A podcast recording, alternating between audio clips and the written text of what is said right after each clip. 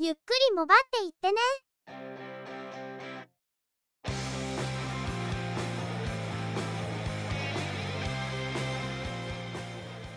この番組は、モバイル通信に関する技術や、業界動向に関するニュース、IT ガジェットに関する情報などを中心に取り上げています。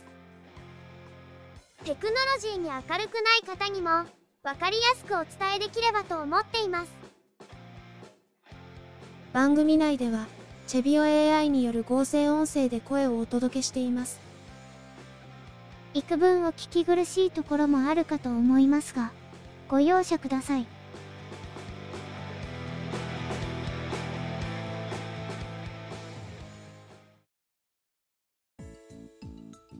それでは今回のゆくもば、スタートします。お届けしますのは、ネタ探し、編集、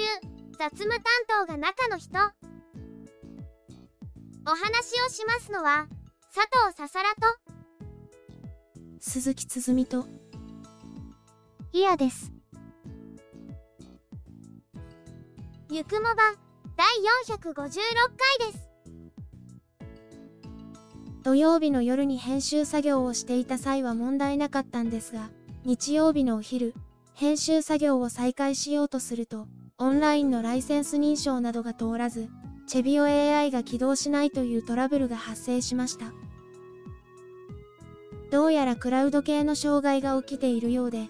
他のユーザーでも使えなくなっているという報告を見かけました。幸いオフラインモードで立ち上がってくれたので編集は再開できましたが、チェビオプロジェクトの公式 Twitter アカウントで、障害連絡が出てましたね。クラウドでやり取りをするようになると、こういうので結構罠にはまりますよね。土日に起こると、復旧対応が遅れたりするので、余計に面倒です。今回はオフラインモードで事なきを得ましたが、完全に使えない事態に陥ったらと思うと、バックアッププランはやはり必要だなと思いました。そうは言っても、チェビオ AI についてはバックアップを施しようがないので、ちょっと悩ましいところですね。余裕こいてましたが、出力ができず編集作業ができなくなって、中の人めちゃめちゃ慌ててます。クラウド障害だと、復旧しないとどうしようもないので、復旧を待っている間、スプリンターズステークスを見ると言ってます。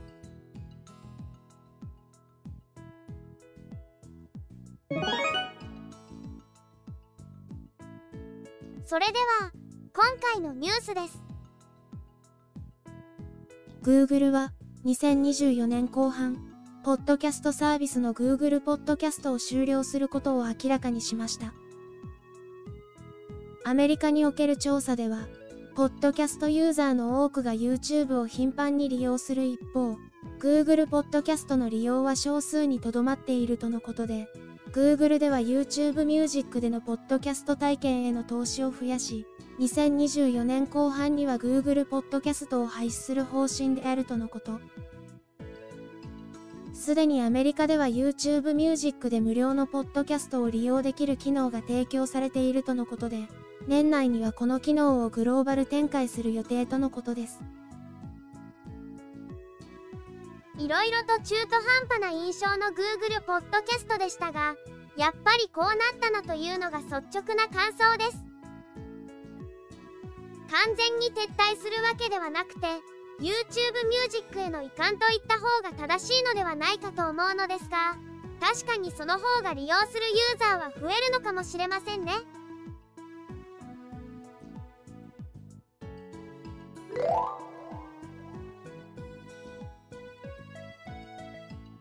J タワーと NTT ドコモは既存鉄塔のインフラシェアリング推進を目的としドコモが保有する通信鉄塔最大1552機を最大170億円で J タワーに譲渡。ドコモが J タワーから鉄塔を借り受ける取引に関する新たな基本契約の締結を決定したことを明らかにしました。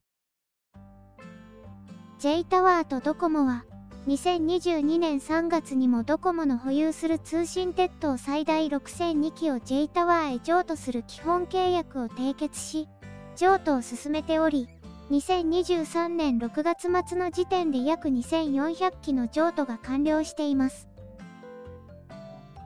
今回の契約が締結されると、両方合わせて7554機の譲渡になります。J タワーは、インフラシェアリングによって利用事業者の設備投資、運用コストの効率化実現を目指しており、今回譲渡数が上乗せされ、面的なエリア構築が可能になるとのことで、幅広い用途への活用が期待されています。NTT ドコモはこれを受けて 5G ネットワークの早期整備を促進するとともに、既存インフラを活用することで環境負荷を軽減し、持続可能な社会の実現に貢献していくとしています。ドコモの鉄塔に他の事業者の設備が相乗りするのが当たり前になっているという光景が遠からず見られるのかもしれませんこうしたタワーシェアリングは都市部の過密なところでも効果はあるんでしょうが人口が少ない場所を効率的にエリア化したい時に威力を発揮するのではないかと思います。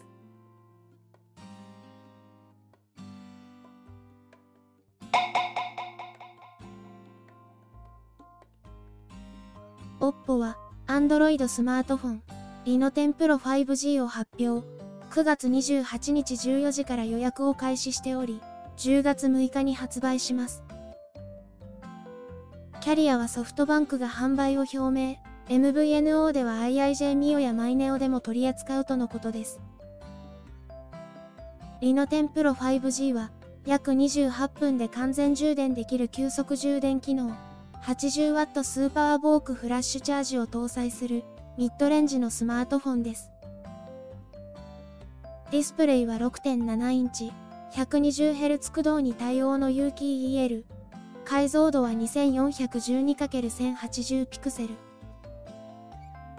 チップセットはスナップドラゴン 778G5G、メモリーは 8GB、ストレージは 256GB、外部ストレージには対応しません。アウトカメラは広角5000万画素、2倍望遠3200万画素、超広角800万画素、広角カメラは光学式手ブレ補正に対応。インカメラは3200万画素、アウトカメラ、インカメラとも、イメージセンサーはソニー製を搭載します。生体認証はディスプレイ指紋認証と顔認証。防水、防塵対応、赤外線リモコンやお財布携帯にも対応します。OPPO のスマートフォンは Android をカスタムしたカラー OS を搭載していますが、結構癖が強いので、好き嫌いが分かれるメーカーかもしれません。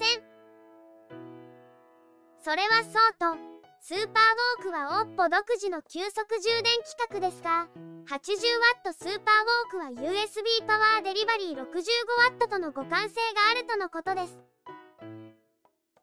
一方で対応充電器は AC100V には対応しているものの 100V だと最大 68W の出力にしか対応できない。80W を出すためには 220V が必要との話もあります。実際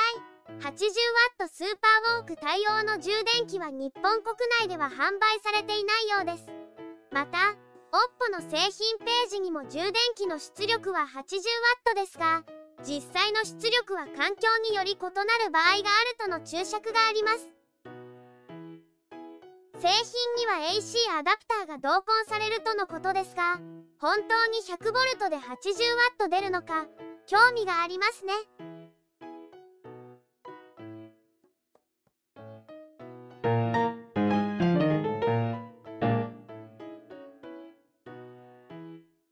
KDDI と沖縄セルラーは高い耐久性能を備えた京セラ製の Android スマートフォントルク G06 を発表。9月28日10時から予約を開始しており、10月19日に発売します。今回のトルクは 5G に対応。ミリ波には対応していませんが、サブ6帯と従来の 4G 周波数を 5G 技術に置き換えた NR 化している周波数をサポートします。耐久性は先代モデルよりさらに強化。従来の耐久性能に加えて、2メートルの高さから落としても壊れにくい耐衝撃性能。尖ったものを画面に落としても割れにくい耐打撃性能が追加されました。交換可能なバッテリーパックは 4000mAh から 4270mAh に増量。バッテリーパックを単体購入できるほか、専用充電器でバッテリーパックだけを充電することが可能です。ディスプレイは5.4インチ。強化ガラスとアクリルスクリーンを重ねた京セラ独自のハイブリッドシールドを採用。チップセットは、スナップドラゴン7 Gen 1、メモリー 6GB、ストレージ 128GB、最大 1TB までのマイクロ SDXC カードに対応。アウトカメラはメイン6400万画素、超広角1600万画素、マクロ200万画素の三眼構成。カメラは横並びで左からマクロ、ワイド、メインの順で並んでおり、その両脇に LED ライトを搭載。デュアル LED で接写の際に影ができにくい構成とのこと。インカメラは800万画素。氷漬けにしても、60度の高温にさらしても、正常に動作するとのことで、相変わらずめちゃくちゃ頑丈です。京セラの個人向け携帯電話事業からの撤退で、しばらくざわついていましたが、トルクの新型は出すということが明確になっていたため、ようやく来たなという感じですね。8月に発表されたユラフォース EX よりもかなり高性能な端末という印象です。そこはやはり明確に差別化した上でトルクを存続させているんですね。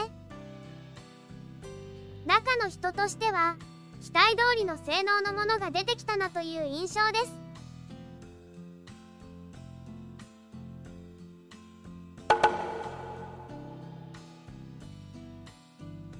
NTT ドコモは音声通話の大量発信に対し、発信者側への利用確認を行う機能を導入したことを明らかにしました。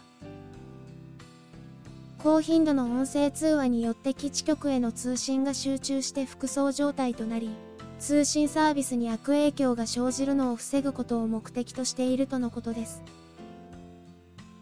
高頻度で音声発信をしている利用者に対して、音声ガイダンスを流すというもので、通信設備に影響があると判断された場合に通話が切断されることを案内するほか、ガイダンスで読み上げるランダムな数字を入力することを求めるとのことです。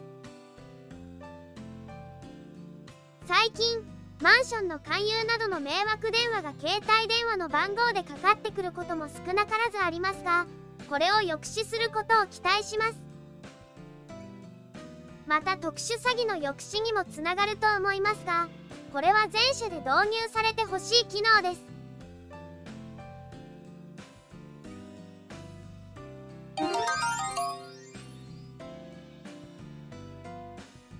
レノボは同社モバイルビジネスグループ内に新会社 FCNT 合同会社を設立し9月29日に FCNT 株式会社の事業を承継したことを明らかにしました。FCNT 合同会社は10月1日付で事業を開始。FCNT のプロダクト事業やサービス事業を承継し、新たな体制で事業活動をスタートするとしています。レノボが持つ世界規模の調達力と開発力から得られる利点を活用し、FCNT の技術力や市場の専門知識を活かしながら、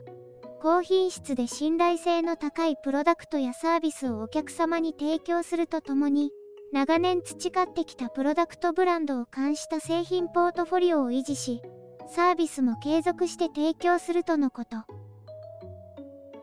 また、修理や OS アップデート等のサポートについても順次再開していく予定としています。レノボへの事業承継とレノボ出資による新会社設立がついに発表されました。とはいえ、本社所在地は FCNT 株式会社と同じ、社長も同じということで、とりあえずは元の体制で事業を再開することを優先したという感じなんでしょうか。アローズやラクラクフォンというブランドも維持する、修理や OS アップデートも順次再開するとの発表なので、モトローラモビリティに飲み込まれるなどの心配は当面はなさそうですね。中の人のアローズ Wii やアローズ N にもソフトウェアの更新がそのうち来るんでしょうか次期アローズは起動画面にシンクシールドと出てきたりなんか喋ったりしないかという予感もしますけど側が変わっただけで中身はモトローラのミドルレンジモデルになったりするのかなという懸念はまだありますね。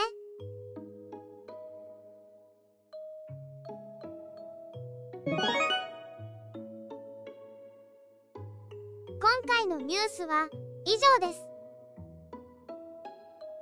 クラウド障害が思いのほか長引きましたね。復旧に手こずっていたようで、回復の告知がされたのが翌日の11時過ぎになり、今回はちょっと焦りました。日をまたいで復旧のめどが立たないようだったら、チェビオ AI のダウングレードをしないといけなかったので、それはそれで想定外のトラブルを呼び込みそうなので嫌だったんですよね。幸い、回復してくれたので最後の手段は回避できました。次のバージョンアップの際は、こういう場合に備えてライセンス認証が済んでいるなら、オフラインでもローカルで出力できる機能を持たせてほしいなと思うところですけど。それほど時間がかからず回復すると思って、高をくくっていたんですけど、やはり土日だったからか、それとも結構複雑な原因だったのか、思った以上に長引いてしまった感じで今回は参りました。今回はゆくもばの制作にあたって、最もコアで置き換えが効かない部分がストップしたことで、作業が完全にストップしてしまいましたが、これは対策の取りようがない部分なので、また発生したら困りますね。最近はニュースパートと前段、後段を分けて編集していて、一番時間がかかるニュースパートの元音源の出力が終わっていたのが幸いでしたね。もしニュースパートの編集をしていない段階で今回のトラブルが起きていたら、まず今週は飛ばすしかなかったですね。この度は中の人のやらかしではありませんが、急遽配信を延期せざるを得なくなり、配信をお待ちいただいていた皆様のご期待に添えなかったことをお詫びいたします。今回は回避不能かつ、バックアッププランを講じにくい内容ではありましたが、不測の事態に陥った際に直前での配信延期をしなくて済むように、今後もできる限りの対策を取りたいと思っています。仕事の都合などで、前日に延期せざるを得なくなることはあるでしょうが、当日の延期はできるだけ避けたいですね。お休みをする場合でも、できるだけ事前の予告をした上でお休みするようにしたいです。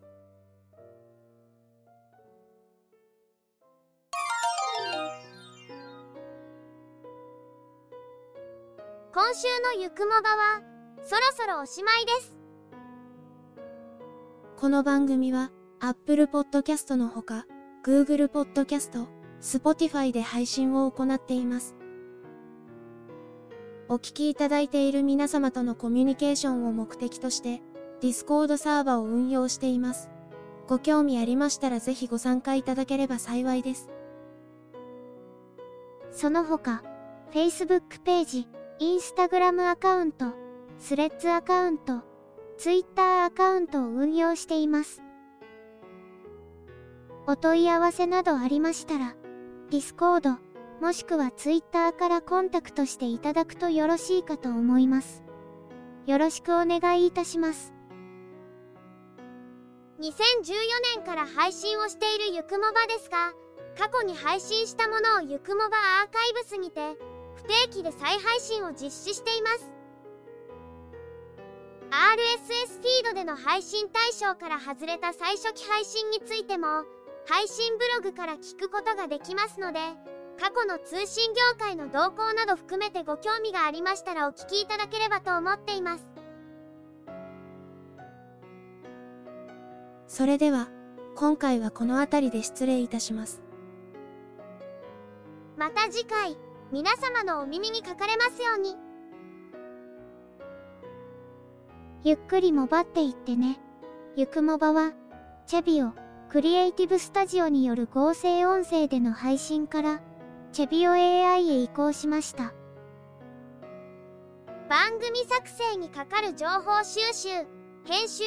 その他雑務一切の担当は中の一言ハイマウントアートワークなどグラフィック作成は中川鷹山お話をしましたのは佐藤ささらと鈴木つづみと、イヤでした。